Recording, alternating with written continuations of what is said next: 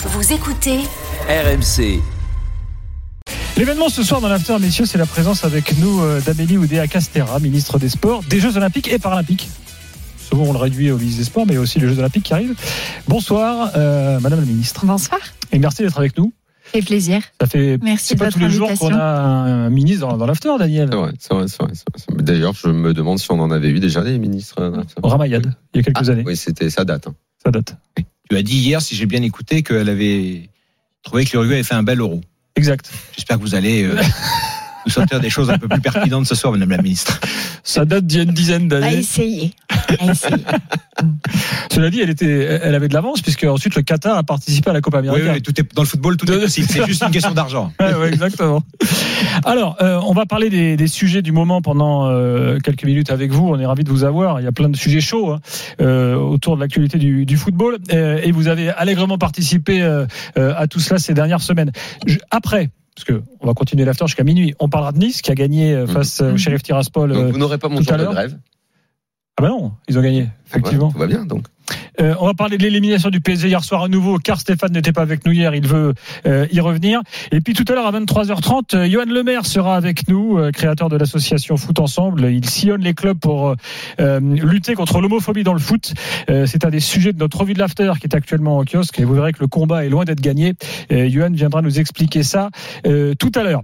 Juste un mot, parce qu'il y a- des gros matchs euh, de Coupe d'Europe. Hein, la Juve là, face à Fribourg, euh, c'est la mi-temps 0-0. Et Manchester Betis, c'est les deux principales affiches, un partout. Euh, on fera le point, euh, on fera le point tout à l'heure. Allons-y, euh, on a plein de questions à vous poser, donc perdons pas de temps. Daniel, tu veux commencer? Oui, on va évacuer parce que nous, ce qui nous intéresse, c'est ce qui va se passer dans les mois qui viennent à la Fédération française euh, de, de football. Je crois qu'ici, euh, dans, dans, dans l'émission, on a salué votre courage politique. Ça faisait longtemps qu'on attendait euh, que le ministère se saisisse de certains dossiers, et vous l'avez fait à travers l'audit que vous avez que vous avez commandé. Euh, Qu'est-ce qui se passe maintenant? Vous avez déjà répondu à la question. Euh, Noël Legrette aujourd'hui a salué euh, les salariés paraît-il avec émotion et face à lui il a rencontré également de l'émotion Je- Et des applaudissements. exactement j'ai eu du mal à le dire Ouais. Hein ah oui, oui, c'est. Euh, qu'est-ce que vous lui répondez quand euh, il continue d'insister en, en, en sous-entendant ou en disant même carrément sans sous-entendu euh, que en fait vous en avez fait une affaire personnelle comme si vous lui en vouliez personnellement à tel point qu'avec ses avocats il a envie de porter plainte contre vous? Qu'est-ce que vous pensez de ça? Et deuxième question, est-ce que vous avez reçu la plainte? Il y a vraiment eu à aucun moment quoi que ce soit de personnel dans cette histoire. Vous savez, moi, je le connaissais pas, Noël Legrette. La première fois que je l'ai rencontré, c'était à l'été euh, 22. Aucun a priori. Quand il y a, euh, je croise euh, à la demi de l'Euro féminin en Angleterre. Je le croise au Stade de France, on est dans la même tribune. Bon, et puis euh, ensuite viennent à, à la rentrée, début du mois de septembre, les révélations de SoFoot. Donc là, je le reçois dans mon bureau et j'ai un échange avec lui qui est euh, un échange transparent. Je lui demande ce qu'il en est, ce qu'il en pense. Bon. Vous lui demandez de venir? Oui, je lui ai demandé de venir. Oui, oui. J'ai, demandé à, à Noël Legrette et à Florence Ardouin de venir dans mon bureau pour euh, m'expliquer ce qu'ils avaient à me dire euh, des révélations de SoFoot. Mhm. Donc là, il m'explique que euh, voilà, lui, en tout cas, m'explique que c'est pas lui, et voilà, que bon. Et moi, je, j'enclenche euh, cet audit dans un premier temps sur le volet pilotage et management de la fédération. Et puis peu de jours après, il y a euh, notamment les révélations de Molina sur euh, un certain nombre de déficiences dans le traitement des violences sexuelles. Et là, donc, j'adjoins un second volet à l'audit que j'avais décidé de, d'engager. À aucun moment j'ai rompu le dialogue avec lui. Je suis toujours restée euh, polie. Euh, cet audit, il a été mené euh, à charge, à décharge, dans le respect du contradictoire, dans le respect des parties. C'est un travail approfondi de quatre mois qui a été fait. Loin, euh, voilà, de, de, de- des expositions médiatiques. Il y avait beaucoup, beaucoup d'effervescence autour de tout ça, parce qu'il y avait le Qatar. Voilà. Maintenant, quand il dit des choses qui sont inadmissibles euh, tout haut, je dis tout haut que je trouve ça hors sol. C'est normal. Je pense que ça a choqué tous les Français, ces propos sur le Qatar ce fameux soir, avec les coups de peinture, le réchaud à gaz, etc. Et un Et ministre dans son sur rôle pour Zidane, et un ministre est en- dans son rôle de dire qu'il y a des propos qui sont pas acceptables de la part du président de la première fédération de France. Parce que ça, c'est une question qu'on se pose. C'est Voilà. qu'est-ce que vous pouvez Oui, quel, quel est votre votre pouvoir pouvoir Mm. finalement? Ce qu'on se dit toujours, Ouais. le ministre peut-il intervenir ou pas? Et si euh, parce qu'il y a la menace sans arrêt de euh, de la FIFA qui veut pas qu'il y ait de l'ingérence et, et nous ça nous surprend parce qu'on se dit si un ministre n'intervient pas, à quoi il sert?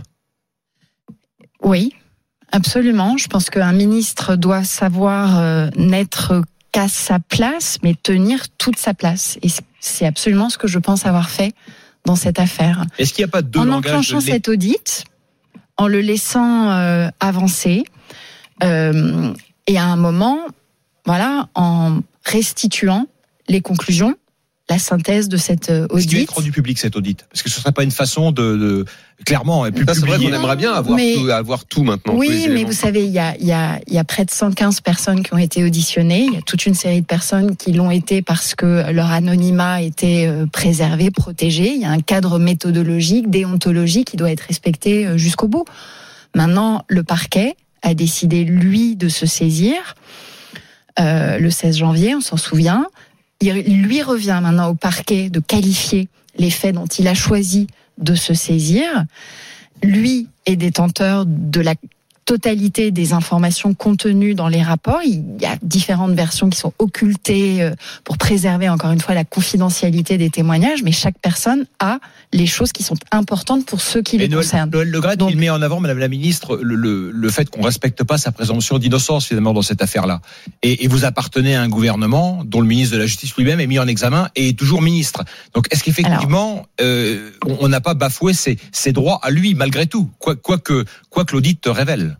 Non, mais moi, moi, j'ai- j'ai- j'ai- là, il y a une procédure pénale que je n'ai d'ailleurs pas vocation maintenant à commenter. Elle est dans les mains du parquet de Paris, qui a décidé souverainement d'ouvrir cette enquête Mhm. pour des faits qu'il a qualifiés au moment d'ouvrir cette enquête d'harcèlement moral et d'harcèlement sexuel. On va voir s'il confirme. Il a dit j'ouvre une enquête.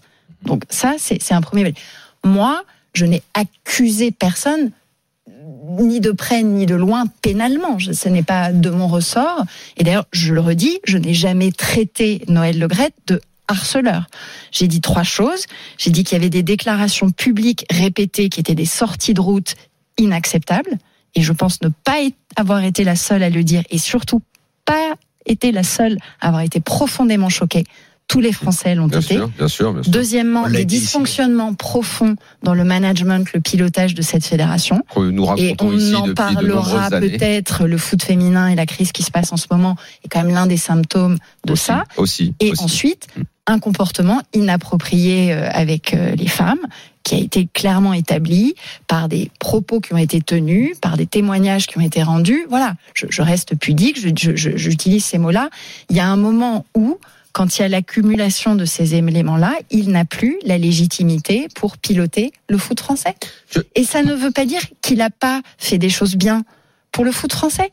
Quand il arrive, qu'il prend après Naïsna le truc, bah, euh, c'est, il- il hérite d'une situation de crise épouvantable. Bah, dont il est Et il, et arrive à Oui. euh, un certain redre- redressement des comptes de la fédération, qui lui permet d'investir dans le foot amateur, Bah. qui non non mais qui la aussi ministre, ne cherchez pas trop à Non, non, non, parce que mais je veux dire- sortiront des non, choses où vous, je veux vous dire, verrez il y a des éléments il positifs. Il y a des éléments positifs dans son bilan et dans ma conférence de presse, je les Mm. ai. Il y aura un audit Je les ai- de la je les ai soulignés. française de foot. Maintenant, non, moi je redis par rapport à Éric Dupont-Moretti. Là, on parle de choses qui n'ont rien à voir. Euh, je, je, Je, non, disais, mais- juste pour nos auditeurs, je disais voilà. à l'instant, rappelez qu'il était mis en examen. Éric Dupont-Moretti, il, voilà, il, sait qu'il n'aurait pas dû commettre ce geste. Il s'est excusé auprès d'Olivier Marlex, il s'est excusé auprès de la représentation nationale. Voilà, c'est, c'est, il n'aurait pas dû faire ça. Il sait très bien, il le sait. Maintenant, voilà, on va. Les deux situations n'ont absolument rien à voir. Je veux dire, on n'est pas du tout sur le Là, je même. parlais pas du geste récent de. Moretti, je parlais du fait qu'il était mis en examen pour, pour d'autres. Mais, mais à propos de bras d'honneur, là, Ouais. quand, quand- quand je Infantino, je- Madame la Ministre, quand, ministre. quand Janine Infantino euh, confirme euh, Le Graët comme patron de son bureau parisien de la, de la FIFA, euh, vous le prenez comme un bras d'honneur? Parce que c'est une façon aussi de dire, écoutez, nous, FIFA, On fait ce euh, qu'on veut. on fait ce qu'on veut et on, on maintient notre confiance. Oh, Moi, j'ai pas aimé ce courrier dans lequel euh, on parle euh, d'indépendance des fédérations. C'est pas le bon mot. Le Oui, système, le modèle qui a été bâti par le général de Gaulle au lendemain des Jeux de Rome, Absolument, absolument. après cette déroute sportive, c'est pas un modèle où les fédés sont indépendantes. C'est Les vrai. la fédés sont du autonomes. Ça veut dire qu'il y a un contrôle et ce contrôle, il doit s'exercer. Il y a une délégation de service public. Absolument. Je le rappelle, le foot, c'est 2 millions de licenciés, c'est 12 millions, c'est pardon, c'est 12 000 clubs et c'est 40 000 éducateurs qui s'occupent de nos gamins. Hmm. Donc c'est quand même légèrement important. Mais Donc ça mais- justifie que vous Voilà. interveniez Donc et ça que en justifie cas de crise, le gouvernement à travers le ministre des Sports Voilà. intervienne parce que nous c'est ce que nous mais la, notamment sur le- Fédé, sur le le- sur le régalien, sur le régalien, sur des politiques aussi importantes que la lutte contre le racisme, les discriminations, les violences sexuelles. Je suis désolée, le ministère a un rôle hyper important à Et donc jouer. n'y a pas de et on doit aller jusqu'au bout. mener, Et donc, fait moi, je réponds. espèce de je- menace. je- mais, mais non, il n'y a, y a- y pas de menace. Moi, je me laisse pas menacer, je me laisse pas intimider. Je dis à la FIFA que dans notre pays, les fédérations ne sont pas indépendantes. Exactement. Elles sont autonomes. Elles ont des moyens qui sont versés par l'État. Elles ont des cadres d'État pour exercer leur mission. La Fédé de foot en a comme beaucoup d'autres fédérations. Elle en a même beaucoup.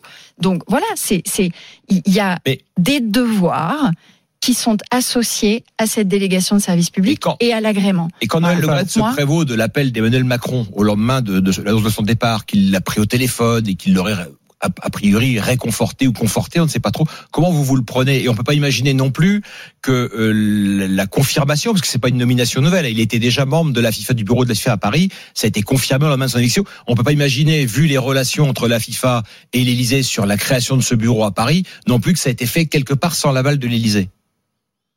Non, mais euh, je- Est-ce que, est-ce qu'en Ce- tant que ministre des Sports, vous vous dites, je, le, patron au-dessus de moi, il- il n'est pas forcément. euh, Emmanuel Macron, il me connaît depuis longtemps. Il sait comment je travaille, avec quelle valeur, avec quel état d'esprit. Et il savait que ce rapport serait mené par l'IGSR de manière déontologique, éthique, dans le respect des partis, en toute indépendance, et que moi, dans mon rôle, j'en tirerais un certain nombre de conclusions pour ensuite laisser les instances et Noël Legrette prendre les leurs. Maintenant, Ce moi, ce rôle de délégué de la FIFA, en réalité, il existait déjà depuis euh, un moment, depuis janvier 22, donc c'est pas non plus complètement euh, complètement nouveau.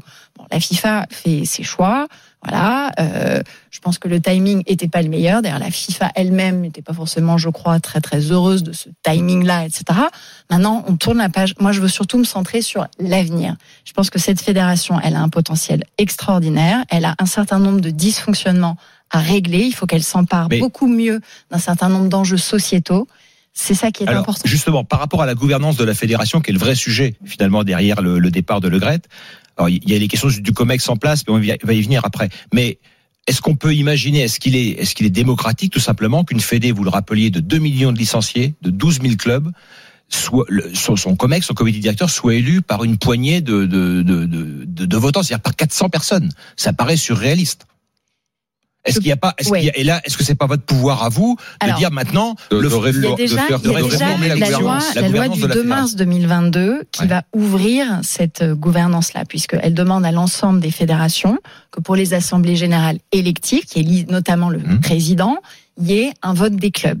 Donc là, on va passer à un régime, à au clubs. moins pour 50%, un régime de démocratie directe plus fort. Ça, ce sera une première ça ouverture. c'est fait déjà. Ça, c'est la loi du 2 D'accord. mars. Et pour la prochaine révision des statuts qui est en cours, pour les élections qui auront lieu en 2024, c'est ce qui se passera dans l'ensemble des fédérations. Donc ça, c'est une avancée démocratique qui est importante. 2024 Maintenant, 2023, moi- est-ce que vous pensez qu'il faut qu'il y ait des élections à la Fédération française de football Bah, là, dès de toute- 2023 Là, de toute façon, c'est ce qui va se passer euh, là en juin prochain. D'accord, on va on a- réélire le, le COMEX en juin. Non, non. euh, là, Bien je sûr. parlais de, du président. Hum. Je parlais du, du sujet Ouais. du, du président. Ensuite, il y a des élections au terme du cycle actuel qui vont avoir lieu en 24, Ouais. euh, six mois au plus après les Jeux Olympiques et Paralympiques. Et là, prévaudra ce nouveau régime électoral que la fédération est en train euh, dont, qu'elle est en- dont elle est en train de prendre compte dans la révision en cours de ses statuts. Mais est-ce que ce COMEX, Madame la, ministre, est-ce que ce COMEX qui a été élu là avec Le Gret et qui l'a soutenu contre Ouais. vents et marées, qui lui a encore fait une standing ovation, on a eu des des des, des, des larmes de crocodile, etc. Est-ce que ce COMEX est légitime pour continuer à mener jusqu'aux élections de 2024 la Alors, Fédération française moi- de football? moi, je l'ai je l'ai dit, je, je pense que ce qui est important, c'est que dans une fédération, il y ait des contre-pouvoirs, qu'il y ait du débat et qu'il y ait de la vitalité démocratique. Et cette fédération en a manqué dans les derniers temps. Et d'ailleurs, ils le disent aujourd'hui par certains euh, aspects euh, sur quand ils mettent en exergue le caractère trop solitaire de certaines décisions. Bah, c'est parce que les choses n'étaient pas versées au débat. Il n'y avait pas suffisamment de d'engagement autour de tout ça.